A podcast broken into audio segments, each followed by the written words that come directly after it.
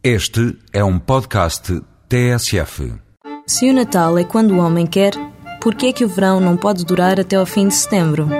Em vez de se abandonarem à melancolia do outono, as pousadas de Portugal celebram os últimos raios de sol com preços muito especiais. No Alentejo, onde o tempo passa a conta-gotas, as pousadas de Portugal garantem noites de absoluto repouso a partir de 39,5 euros por pessoa.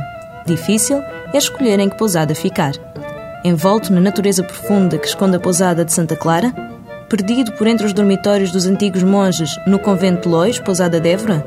As opções são muitas, todas possuindo a bela planície alentejana como pano de fundo.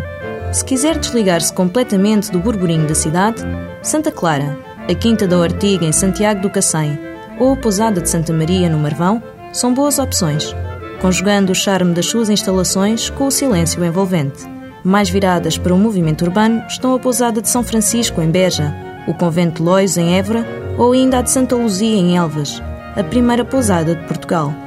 Beleza alentejana para descobrir à luz dos últimos dias de calor do ano.